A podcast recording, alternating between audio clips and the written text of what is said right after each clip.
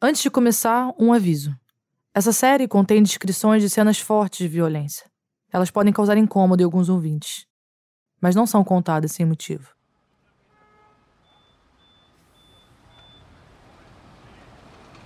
Era uma cena aparentemente comum. Uma viatura da PM encosta num posto de gasolina.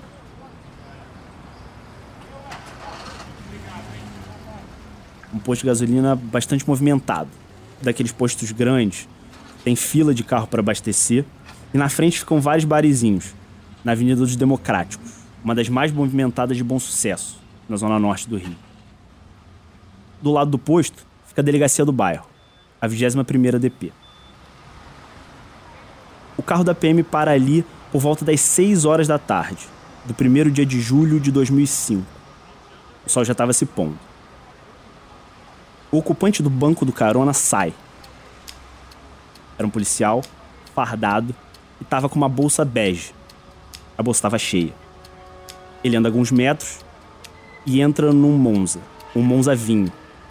Fica no carro por mais ou menos uns 5 minutos e volta para a viatura. Mas a bolsa estava vazia. Há pelo menos três meses, policiais civis investigam o fornecimento de armas a traficantes do morro. Posto estava cercado cercado de policiais civis à paisana. Estavam monitorando a venda de armas para traficantes da favela do Dendê, na Ilha do Governador. Policiais daqui, da Delegacia de Repressão a Entorpecentes em Vila Isabel, gravaram conversas telefônicas com autorização da Justiça. No fim da semana passada, dois homens negociavam armas. Um deles, segundo a investigação, é o chefe do tráfico no Morro do Dendê, na Ilha do Governador. O outro, um cabo da Polícia Militar. Todos os ocupantes dos dois carros foram presos naquele dia. Naquela época, a DRE, Delegacia de Repressão Entorpecente, estava com uma escuta em andamento. Era um grampo que monitorava traficantes na Ilha do Governador. Só que na véspera desse encontro no posto, os agentes ouviram uma negociação de armas numa ligação. O maluco que ligou aqui pra farmácia aqui, tá ligado? Falou que achou três fuzil que eu perdi, tá ligado? Tá querendo falar comigo, é mano. Tudo é possível, meu, tudo é possível. Pô, dá mais no dia de hoje, mano. Pô, achar três fuzil, pô, dá até um beijo na boca dele. Bota até balho hoje, mano. De um lado da linha tava o Fernandinho Guarabu, chefe do tráfico do Dendê. E do outro, um homem que usava algumas expressões que remetiam ao universo policial. A compra das três pistolas é fechada e o encontro é marcado na linha amarela. Os dois homens marcaram a entrega das armas. Na amarela, na amarela, parada. Sim, na amarela, na altura, na altura aí, com, com a pisca piscada, que eu vou chegar atrás dele. Valeu. E os agentes que estavam fazendo a escuta concluíram que era de fato um PM quando ele disse que estaria com um macacão. Eles interpretaram que o macacão era uma farda. Naquele dia, três pistolas foram vendidas por 5 mil reais. De acordo com a polícia, a conversa é entre o traficante Fernando Gomes de Freitas e o PM Antônio Eugênio de Souza Freitas, do batalhão do Meyer. E o PM que saiu da viatura com a bolsa bege e entregou as armas aos traficantes era o cabo Antônio Eugênio de Souza Freitas. Batoré. Minutos depois, o cabo que ofereceu as armas pelo telefone e outro PM que estava com ele no local da entrega foram presos no batalhão. E é lamentável a gente ver alguns profissionais que se dizem policiais é, tentarem, de alguma forma, fornecer mais armas ainda para essas quadrilhas. Essas armas negociadas ao tráfico, de onde vêm? Olha, quase que a totalidade delas elas vêm da Tríplice Fronteira. Mas o que a gente tenta fazer é evitar que essas armas cheguem e prender essas pessoas, principalmente esses policiais, que com certeza têm que ser expurgados da corporação. Dali em diante, ele nunca mais voltaria a vestir a farda da PM. Esse episódio marcaria a passagem do Batoré, de policial militar, para um dos matadores de aluguel mais temidos do Rio de Janeiro. Ele pode não ser tão conhecido quanto os outros personagens de que eu falei até agora nessa série, mas no mundo do crime do Rio, todo mundo conhecia o Batoré.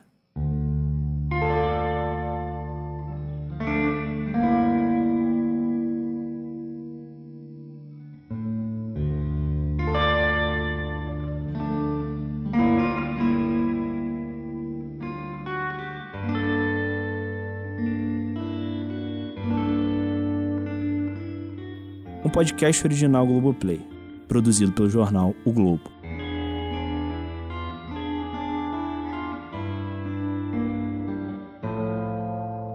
Pistoleiros, episódio 3, Batoré.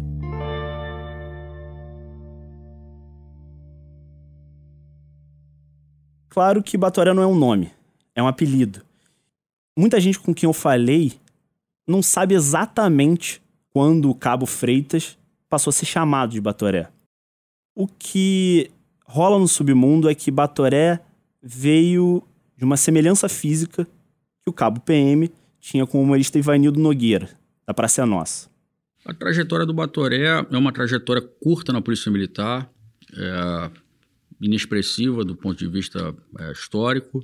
Esse é o Marcelo Pascoaletti, o policial federal que investigou o caso Marielle e que também foi responsável pelo inquérito sobre o escritório do crime. Ele é consultor desse podcast. Mas o Batoré torna-se um aliado de primeira hora do Adriano, passa a cometer execuções a mando dele e, enfim, no interesse dele. Por muitos anos, o Batoré foi conhecido no Rio como principal capanga do Adriano da Nóbrega. Ele inclusive aparece numa passagem que eu mencionei no episódio anterior. Quando Adriano rompe com o Zé Personal e volta para a fazenda da família Garcia para exigir seus animais de volta, era o Batoré que estava com ele. Segundo uma testemunha que estava no sítio e viu tudo, o Batoré estava portando um fuzil naquele dia. Eu não mencionei a presença dele quando eu contei essa história, mas agora vamos olhar de perto a trajetória do homem número um do Adriano da Nóbrega.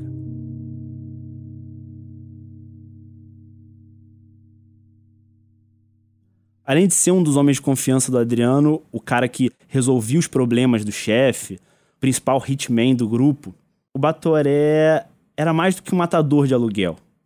Ele virou quase que um agente do submundo. Um cara que circulava por milícia, tráfico e jogo do bicho. O Batoré se alia a um traficante da Zona Norte do Rio de Janeiro, da Ilha do Governador, o Guarabu. Promovendo o intercâmbio de práticas criminosas entre as quadrilhas, que ajudou a aliar traficantes e milicianos. E leva é, o know-how da exploração de negócios pela milícia para o tráfico de drogas do Rio de Janeiro. E essa história começou justamente quando o Batoré foi preso e expulso da PM. O Batoré foi condenado a oito anos de prisão. Quando ele saiu da cadeia, anos depois, ele virou a casaca e passou a fazer parte da quadrilha do mesmo traficante para que ele vendeu as armas naquele dia. O Fernandinho Guarabu, chefe do tráfico da Ilha do Governador. O Guarabu é um personagem importante na trajetória de crimes do Batoré. A polícia disse que em um dos carros estava o traficante Fernando Gomes Freitas, o Fernandinho Guarabu. Ele é o chefe do tráfico na Ilha do Governador e está foragido há 15 anos. Nenhum outro traficante do Rio está tanto tempo fugindo da polícia. Ele é um traficante que é conhecido pela longevidade dele. O Guarabu conseguiu ser chefe do tráfico de uma mesma favela por quase duas décadas, o que é raríssimo no Rio. Para não dar pistas, Fernandinho Guarabu aparece pouco. Poucos traficantes conseguem isso, ou eles são presos, ou eles são mortos antes. E ele conseguiu isso comandando o tráfico de uma maneira diferente dos outros traficantes na época. Ao invés de confrontar a polícia, ele preferia a corrupção. Ele preferia pagar os policiais para que eles não incomodassem o negócio das drogas. E foi assim que no início dos anos 2000, ele praticamente acabou com os tiroteios na Ilha do Governador. Agora, 7h15, boa noite para você. Novos vídeos que o RJ2 obteve com exclusividade mostram que a ligação de policiais militares com a quadrilha de Fernandinho Guarabu ia além do pagamento de propinas. Envolvia também negociação de armas e equipamentos da polícia. Ele tinha 14 mandados de prisão nunca cumpridos graças aos pagamentos feitos mensalmente a vários policiais, cerca de 500 mil reais. E essa aversão a confrontos e a qualquer problema com a polícia ajuda a explicar esse tempo no poder. A redução dos conflitos e a redução da guerra pela diplomacia e pela corrupção acaba sendo o caminho mais lucrativo, né? E menos danoso para quem está nessa cena. Esse é o Bruno Paz Manso. Ele é jornalista e pesquisador da USP. Ele também escreveu o livro República das Milícias, que virou um podcast original Globoplay. Era um traficante considerado mais diplomático, né? que tinha uma boa relação com os policiais, né? Tanto que ele nunca foi preso, né? Em toda a sua carreira como traficante, era um traficante conhecido, famoso.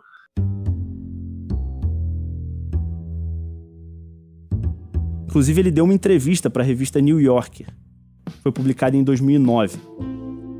Essa reportagem é do jornalista John Lee Anderson. O conta que ele estava se forçando a ler a Bíblia diariamente e o repórter pergunta: para você, qual é a linha que divide o certo e o errado? Fernandinho ri e diz: E quem decide o que é certo e errado?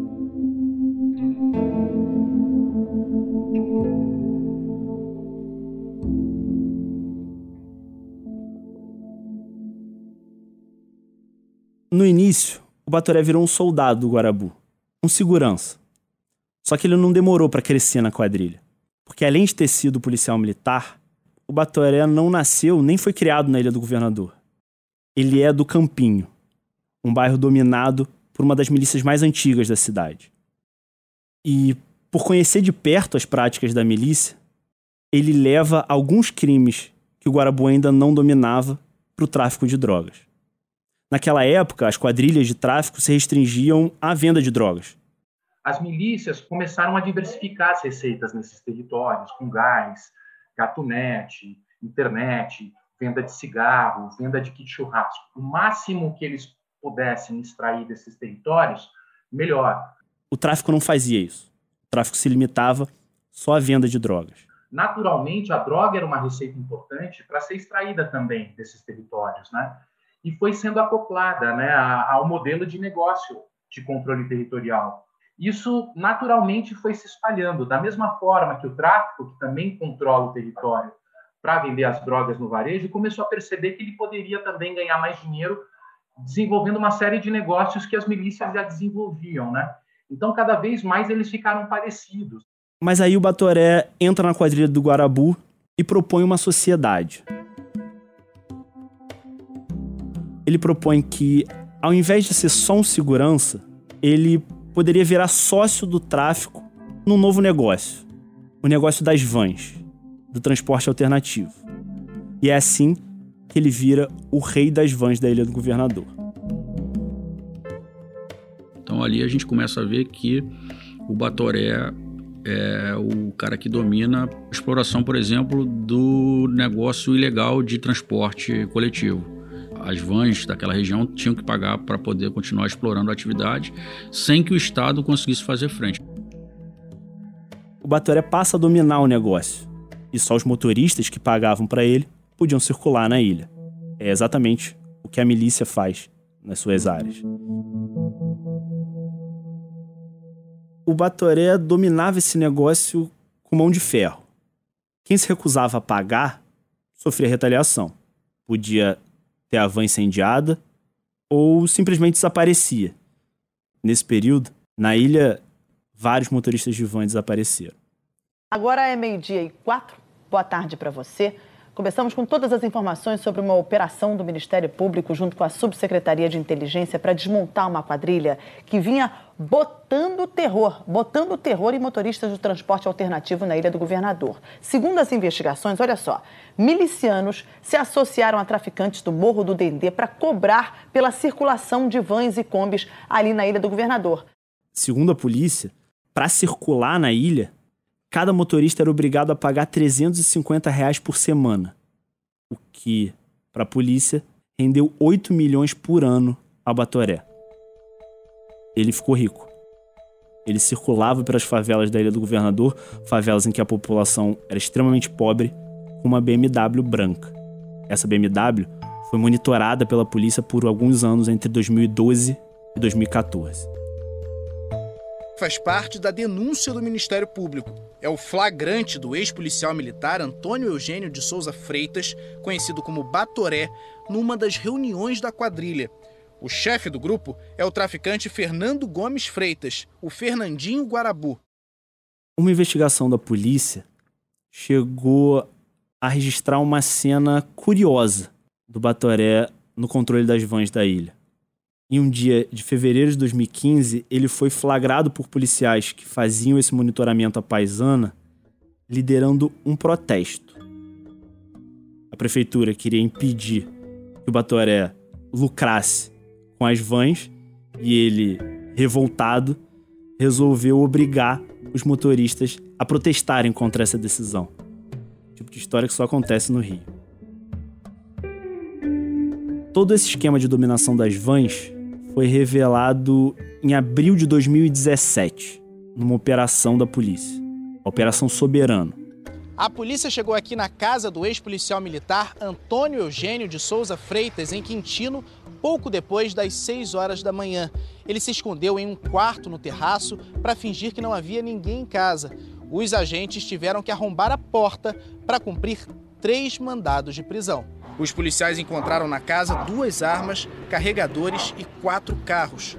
Todo o material foi apreendido. O ex-policial foi expulso da corporação por vender armas aos traficantes do Morro do Dendê. A polícia descobriu isso porque monitorou a quadrilha do Batoré, inclusive o Batoré, por grampos durante quase três anos fizeram campanas na frente da casa do Batoré, lá na Ilha do Governador, fotografaram o Batoré saindo de casa, dirigindo a BMW, em cooperativas, com motorista de vans, recebendo dinheiro. E todas essas provas serviram para que a justiça decretasse a prisão do Batoré. Só que dessa vez ele não ficaria muito tempo preso. Só um mês depois da prisão, ele foi solto por uma decisão, no mínimo suspeita, do judiciário. Uma decisão num plantão judicial libertou um dos bandidos mais perigosos da Ilha do Governador. Antônio Eugênio Batoré é acusado de extorquir dinheiro de motoristas de vans e agir com violência com quem não paga. O desembargador Guaraci Viana, num plantão, um plantão de domingo, decidiu libertar o Batoré. Depois de pouco mais de um mês no complexo de Bangu, Antônio Eugênio foi solto por uma decisão do plantão judiciário do dia 28 de maio, um domingo. Quem assina o alvará de soltura é o desembargador Guaraci Viana. Isso é estranho, porque o desembargador ele era plantonista. Ele não tinha conhecimento do processo. Um outro juiz tinha acompanhado o processo por dois, três anos. O processo já estava cheio de volumes. A justiça já tinha muitas provas contra o Batoré e, por isso, já tinha até aprovado a ida do Batoré para um presídio federal de segurança máxima fora do Rio, por causa do perigo que ele representava para a ilha do governador e para a cidade do Rio como um todo. Só que o Viana decidiu soltar o Batoré um mês depois. E alguns anos depois dessa decisão, que soltou o Batoré, esse mesmo desembargador foi afastado.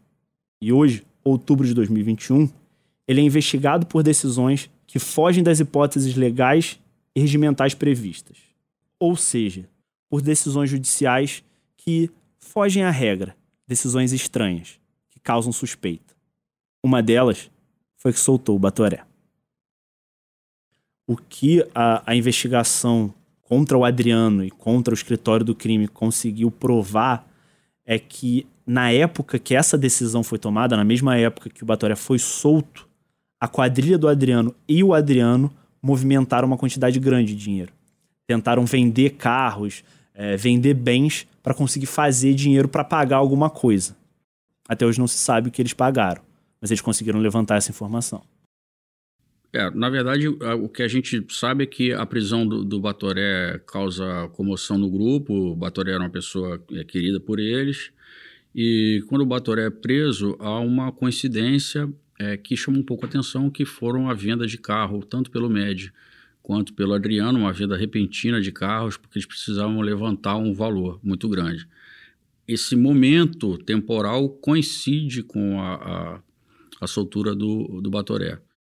Depois da decisão do desembargador, o juiz titular do caso, que acompanhou a investigação, decretou de novo a prisão do Batoré. Só que ele não se entregou e ficou foragido por mais alguns anos. Isso aconteceu três anos antes da morte do Adriano. O que a Operação Soberano não revelou sobre Batoré foi que a atuação no submundo dele era muito mais ampla do que o domínio das vans na ilha. Durante a investigação, a polícia descobriu que ele tinha contatos frequentes com Adriano da Nóbrega. Ele se encontrava com Adriano em eventos, em vaquejadas, ele ia para Rio das Pedras se encontrar com Adriano e com outras pessoas ligadas ao Adriano, mas essa investigação não acabou acusando o Batoré de nenhum homicídio. Hoje, a polícia e o MP suspeitam que antes de ser preso na Operação Soberano, em 2016, ele teria sido executor dos dois crimes de maior repercussão do ano no Rio. Todos eles cometidos enquanto ele trabalhava para o chefe dele na época, o capitão Adriano. Esses homicídios consolidariam a fama do grupo do Adriano, do escritório do crime, e levariam esse grupo para um outro patamar no submundo. Esses são crimes que, na época, se você pensasse quem poderia matar esses caras, eram poucas pessoas. Porque poucas pessoas tinham ou a coragem ou até os meios necessários para surpreender esses caras, que eram caras super poderosos no submundo na época, andavam cheios de segurança. Enfim. A circulação deles pela cidade era restrita, não eram caras que davam bobeira. Eu falei que foram dois homicídios, né? Então, o primeiro teve como vítima um dos policiais militares mais temidos do Rio naquela época. O nome dele era Geraldo Antônio Pereira. Era um sargento aposentado, mas era conhecido só como Pereira no submundo do crime no Rio. Mas antes eu vou contar quem é o Pereira e por que esse assassinato mexeu com o submundo do crime no Rio na época. Ele tinha sido um policial militar famoso ao longo dos anos 90 e 2000. Um policial militar operacional, daqueles que se destacavam em confrontos com traficantes e que ganhavam gratificação faroeste, aquela bonificação para policiais que se envolviam em ocorrência com morte, que vigorou por alguns anos na década de 90. Mas a carreira do Pereira não foram só flores. Em 97, ele se envolveu num episódio que ficou conhecido como Muro da Vergonha um sargento havia sido é, acusado é, de violação de direitos humanos de moradores da Cidade de Deus. Ele foi flagrado por uma câmera agredindo moradores inexplicavelmente. Um desses moradores chegou a ter o tímpano estourado pelas agressões dos PMs. Por causa disso, ele chegou a ser expulso da PM, mas foi reintegrado por uma decisão da justiça.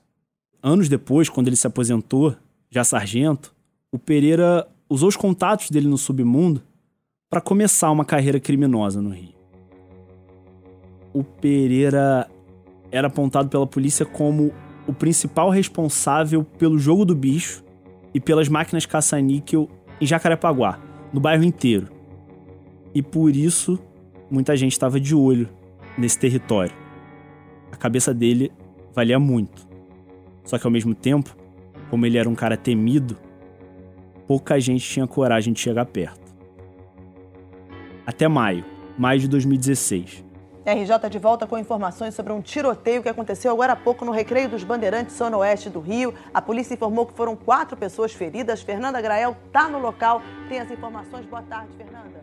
O Pereira foi assassinado à luz do dia quando ele chegava na academia que ele tinha com o filho dele, dentro de um clube no Recreio dos Bandeirantes, também na zona oeste do Rio. Só que antes disso, já tinha um carro esperando pela chegada dele. Exatamente, Mariana. A divisão de homicídios já chegou aqui ao local, está fazendo a perícia. Daqui eu consigo ver bem a entrada da academia com várias marcas de balas, também a marca de, de sangue, que foi bem aqui na entrada. De acordo com as primeiras informações, foram quatro baleados, sendo que um deles, identificado como Pereira, não resistiu e morreu. Os atiradores estavam dentro de um carro aqui no estacionamento e fizeram os disparos tão logo ele chegou à academia. Esse carro tinha três ocupantes e estava estacionado na frente da academia. Quando Pereira saiu do carro e começou a andar em direção à porta da frente, Os três ocupantes saíram do carro, todos eles com balaclavas e fuzis, e deram vários tiros em direção ao Pereira. Inclusive, depois que o Pereira foi atingido, já caído no chão, um dos homens atirou mais vezes. Depois, esses homens entraram no carro novamente e fugiram. Até hoje não se sabem quem eles são. O inquérito, como tantos outros, não deu em nada. Três anos depois, um dos melhores amigos do Pereira e braço direito dele no crime acabou contando o que aconteceu para o Ministério Público. Esse cara é o Orlando Curicica. É, então eu fui trabalhar com o Pereira, né? Eu fui trabalhar com o Pereira. E ele começou a dar informações sobre vários homicídios que aconteceram no Rio. Um deles foi o do amigo, foi o do Pereira. A versão que o Curicica deu para esse crime no depoimento foi: ele disse que o Pereira arrendava o bairro de Jacarepaguá, arrendava o jogo no bairro, mediante o pagamento de um aluguel para um dos maiores bicheiros do Rio, Rogério de Andrade. O Rogério e o Pereira brigaram por conta do repasse do valor desse aluguel. Numa certa ocasião, o Pereira descontou do valor um prejuízo que ele tinha tomado por operações da polícia. A polícia prendeu máquinas caça-níquel que, enfim, não foram exploradas e deram prejuízo. O Rogério, né, então, ele, ele ficou insatisfeito, porque a Polícia Federal deu um esbaque muito grande na área de Jacarepaguá, Recreio, pegou máquina e bingo. E aí ele repassa um prejuízo. O chefe não gosta e os dois lados racham. Então o Pereira, ele descontou do valor arrendado da área o prejuízo. E o Rogério Andrade ficou satisfeito não. Ele devolveu o dinheiro e falou: ou vem o que tem que vir, ou não manda nada. Ah, aquilo revoltou Pereira. Virou um estresse, uma guerra entre os dois uma guerra verbal entre um e outro. Bom, aí começou um comentário pelo escritório do crime, o comentário de que eles iam matar o Pereira na academia. E eu tive com ele mais duas vezes, pessoalmente, né? E falei, ó, oh, vão te matar lá na academia. Mas ele não acreditava. Eu achava que não, não, nada disso sei que e tal. Bom, acabou acontecendo, né? Ele acabou sendo morto na academia. Mataram ele lá.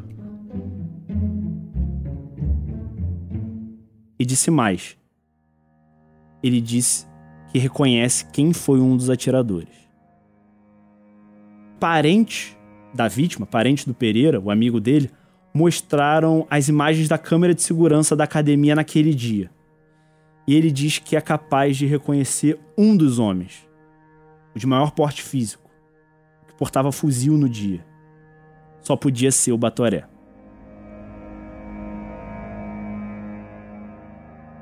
O matador número um do consórcio criado pelo capitão Adriano.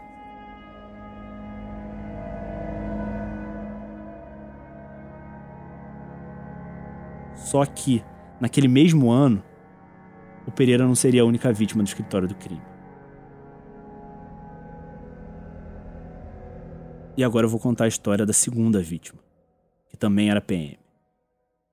Esse PM é o Marcos Vieira de Souza, o Marcos Falcon. O Falcon era muito amigo do Pereira e também teve uma carreira na PM marcada por casos de truculência. Eles viraram muito amigos no período que trabalharam como adidos na Polícia Civil. E eles foram emprestados para a Polícia Civil justamente por essa capacidade de conseguir informação no submundo. E esse contato com o crime acabou anos depois levando alguns desses adidos para o crime, como o Rony Lessa e o Pereira. Então, quem tinha a informação para se atingir o objetivo daquele aparato tinha, às vezes, mais poder político e interno do que um superior hierárquico. Esse é o Cláudio Ferraz, delegado aposentado da Polícia Civil do Rio. Por muitos anos, ele foi o titular da delegacia que investigava crime organizado. E ele é muito crítico à conduta dos adidos, os policiais militares que trabalhavam na Polícia Civil. Essa prática foi demonstrando que o, grande parte do objetivo eram participar de mineiras, trabalhar numa área de repressão e ter acesso a um segmento de inúmeras irregularidades, enriquecimento ilícito, enfim, essas questões todas. Vamos dizer, chegou ao extremo da aceitação da manutenção desses adidos. Os adidos foram proibidos pela polícia em 2011. E essa proibição aconteceu justamente pelo contato que esses policiais tinham com o crime. O Falcon foi uma lenda na Polícia Civil. Ele trabalhou lá por duas décadas e foi lá que ele ganhou o apelido dos super-heróis dos quadrinhos, que, enfim, virou quase que o nome dele. A trajetória do Falcon é, é um, um suco do que é o Rio. A mistura de, de legalidade e ilegalidade que a cidade tem e que não está à vista de todos. Mas para quem sabe ver nas entrelinhas, consegue entender como convive quem está dentro da lei e quem está fora da lei. Marcos Vieira Souza, o Marcos Falcon, tinha 52 anos e era casado havia mais de 10 com a porta-bandeira da Beija-Flor Selminha Sorriso. Ele era subtenente da PM e estava licenciado desde que se candidatou a vereador do Rio pelo PP. Em 2010, Falcon hasteou a bandeira do Brasil durante a ocupação do complexo do Alemão. Em 2011, Falcon chegou a ser preso sob a suspeita de pertencer a uma milícia que atuava nos bairros de Oswaldo Cruz e Madureira, mas foi inocentado pela justiça. Também chegou a ser expulso da PM, mas foi reintegrado depois de ser absolvido. Ele chegou a responder por vários crimes relacionados à milícia, como porte legal de arma, formação de quadrilha e até homicídio, só que ele foi absolvido de todos e conseguiu sair da cadeia como ficha limpa, sem nenhuma acusação pendente. E aí ele conseguiu recomeçar. Ele virou presidente da Portela e levou a escola que estava em crise a voltar a brigar por títulos. O sucesso nesse mundo do samba, no mundo do carnaval, iria alavancar a candidatura a vereador naquele ano tudo indicava que o Falcon ia ganhar uma vaga na Câmara de Vereadores do Rio. As propagandas políticas dele, os santinhos do Falcon, estavam espalhados por toda a cidade. Mas ele não ia chegar a disputar a eleição naquele ano. O presidente da Portela e candidato a vereador Marcos Falcon foi executado hoje dentro do comitê de campanha dele em Oswaldo Cruz, na Zona Norte. Em setembro, de tarde ainda, o Falcon estava no comitê dele de campanha que ele montou num imóvel de esquina, em Oswaldo Cruz. A assessora da campanha de Falcon disse que dois homens encapuzados e armados com fuzis entraram atirando. Ele morreu na hora. Os moradores contaram que os criminosos dispararam muitos tiros. O comitê naquele dia estava cheio. Tinha funcionários, colaboradores, só não tinha seguranças o Falcon geralmente andava acompanhado de seguranças. Tinha três homens que viviam com ele, que iam com ele para todos os lugares. Só que naquele dia, porque os três tinham compromissos, não tinha nenhum com ele no comitê. Agora, havia outras pessoas no comitê de campanha nesse momento. Os tiros foram direcionados a ele? Foi uma execução? Não resta dúvida de que, preliminarmente, a, a perícia realizada aponta para uma execução sumária. Foi direcionada única e exclusivamente ao candidato. Muito obrigado. André. Um carro prata para a poucos metros da esquina. Ocupado por quatro homens, pelo menos dois saltam do carro, apontam só o bico do fuzil para dentro do comitê e atiram. Atiram muitas vezes. Foram cerca de 30 tiros. Até hoje a polícia não conseguiu concluir exatamente quantos disparos foram, porque o comitê ficou destruído. Sete deles acertaram o Falcon em várias partes do corpo: nas costas, no rosto, num dos braços, na perna. Os atiradores, depois dos tiros, saem do comitê, voltam para o carro e fogem. E de novo, nunca foram descobertos.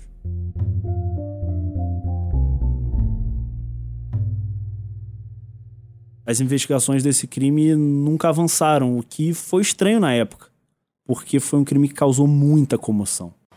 Oi, Andréa. Bom, num lugar que a gente sempre vê muita festa, há uma tristeza profunda. Assim que souberam da morte do Falcon, muitos componentes da Portela vieram aqui para a quadra em Madureira. A pedido da diretoria, nós, né, os jornalistas, a gente não está podendo entrar na quadra. A gente acredita que lá dentro tá, estão sendo prestadas homenagens. Há pouco a gente ouviu o barulho de palmas.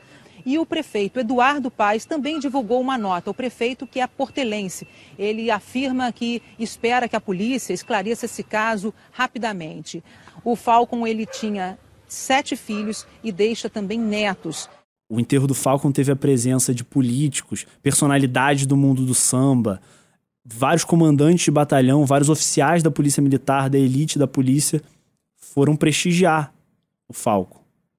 O velório de Marcos Falcon foi aberto ao público por volta das 8 da manhã na quadra da Portela. Pessoas mais próximas chegaram cedo para se despedir. Tia Surica estava bastante emocionada. Foi uma covardia. Eu perdi um filho, perdi um, a, metade, a, a metade de mim. O prefeito Eduardo Paes chegou no fim da manhã. O Falco deu uma dignidade muito grande à escola, né? voltou a sonhar grande. Eu, como portelense, fico triste aí com, com a morte dele. Além de presidente da Portela, Marcos Falcon era candidato a vereador pelo Partido Progressista. Por volta das 10h30 da manhã, integrantes do comitê de campanha chegaram ao velório. Essa comoção não foi parar no inquérito policial sobre o crime, que nunca chegou a nomear nem executores, nem mandantes. Hoje só se tem uma pista do que aconteceu naquele dia. Também foi mencionada pelo Orlando Curicica. Ele disse uma frase curta que o mesmo atirador que matou o Pereira também matou o Falco. Ou seja, o Batoré também teria matado o Falco. Ele disse: Por exemplo, o homicídio do Pereira. Eu reconheço o cara, o cara que matou o assassino. O cara que desembarca do carro com fuzil, atirando. Eu sei quem ele é. Reconheço ele. É, é o mesmo cara que matou o Falcon. No outro trecho, ele dá outra pista. Ele diz que os dois crimes tinham o mesmo mandante. É, foi sim, foi. Foi, todos eles. Mesmo mandante, sim. Por motivos diferentes. Quando as promotoras perguntam quem é, ele não tá gravando? Pergunta para elas se elas estavam gravando e pede para desligar o gravador. O nome do mandante não tá no papel. Os policiais que participaram da investigação sobre o escritório do crime têm uma hipótese para o que aconteceu no crime do Falcon. Eles acreditam que o Falcon também teria sido morto pelo escritório do crime, pelo capitão Adriano e pelo Batoré, amando também do Rogério de Andrade. Na sequência, a gente vê o sargento da Polícia Militar, Marcos Falcon, então candidato a vereador pela cidade, ser executado em seu comitê de campanha. E o Falcon, após a morte do Pereira, disse: a próxima vítima serei eu. E o motivo desse homicídio teria sido a ligação do Falcon com o Pereira, o policial que foi morto meses antes. Por quê? O Pereira, quando ele rompeu com o Rogério Andrade, quando ele rompeu com um bicheiro, começou a buscar por aliados. Começou a buscar gente que poderia ajudar ele a se defender. E também começou a buscar gente que poderia ajudar ele a atacar o rival, atacar o Rogério Andrade. Uma dessas pessoas teria sido Falco. Até hoje essa linha nunca foi comprovada. As duas investigações, a do crime do Falco e a do crime do Pereira, estão em aberto até hoje, desde 2016 sem solução. E esses foram os dois assassinatos que eu mencionei lá atrás, o do Falcon e o do Pereira, como os dois homicídios que levaram o escritório do crime a um novo patamar. Eles, de fato, passaram a ser matadores mais valorizados da cidade. Passaram a cobrar caro para matar suas vítimas. E também passaram a ser os mais procurados. Obviamente, esses dois homicídios aconteceram antes do Batoré ser preso na Operação Soberano, aquela das vans da Ilha do Governador. O Batoré foi preso, solto e depois ficou foragido. Teve a prisão decretada novamente. E o rosto dele estava marcado. Rosto dele saiu em todos os jornais da época, o nome Batoré era um nome que era conhecido. E, paralelamente a isso, o escritório do crime estava no seu melhor momento no mundo do crime. Era. Assim, a fama do escritório do crime tinha chegado no auge por causa do homicídio. Só que com o Batoré marcado, o Adriano precisou procurar outros matadores. Matadores que não tivessem marcado. Matadores que tivessem abaixo do radar da polícia. E essa mão de obra, o Adriano ia procurar na milícia. Já o Falcon, que marcou a mudança no status da Portela, jamais viu a escola ser campeã do carnaval.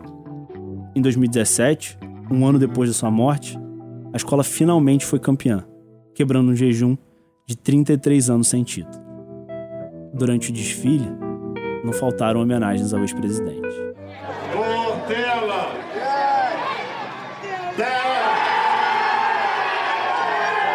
A vitória da Portela. A, a vitória de todas as escolas que tem que defender a bandeira do samba. Graças a Deus eu tô viva para ver que eu pensei que fosse morrer e não ia ver mais esse campeonato da minha escola.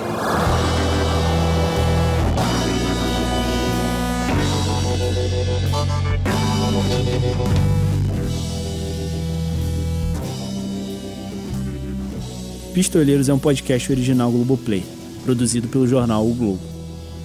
Eu sou Rafael Soares e fiz a reportagem dessa série. A direção é da Mariana Romano, também fez a montagem. O roteiro é do Edu Araújo, Rafael Soares e Mariana Romano. O Saulo Pereira Guimarães fez a pesquisa e a checagem. O nosso locutor é o Ronaldo Tapajós. Quem operou o áudio foi o Marco Aurélio Cardoso e a mixagem é de Vinícius Lins contamos com a consultoria de Marcelo Pasqualetti. Trilha sonora de Mariana Romano, com percussões de Pedro Fonte. Guitarras adicionais de Guilherme Lírio. Usamos material de arquivo da TV Globo e da CBN. A produção executiva é do André Miranda e do Alan Gripe.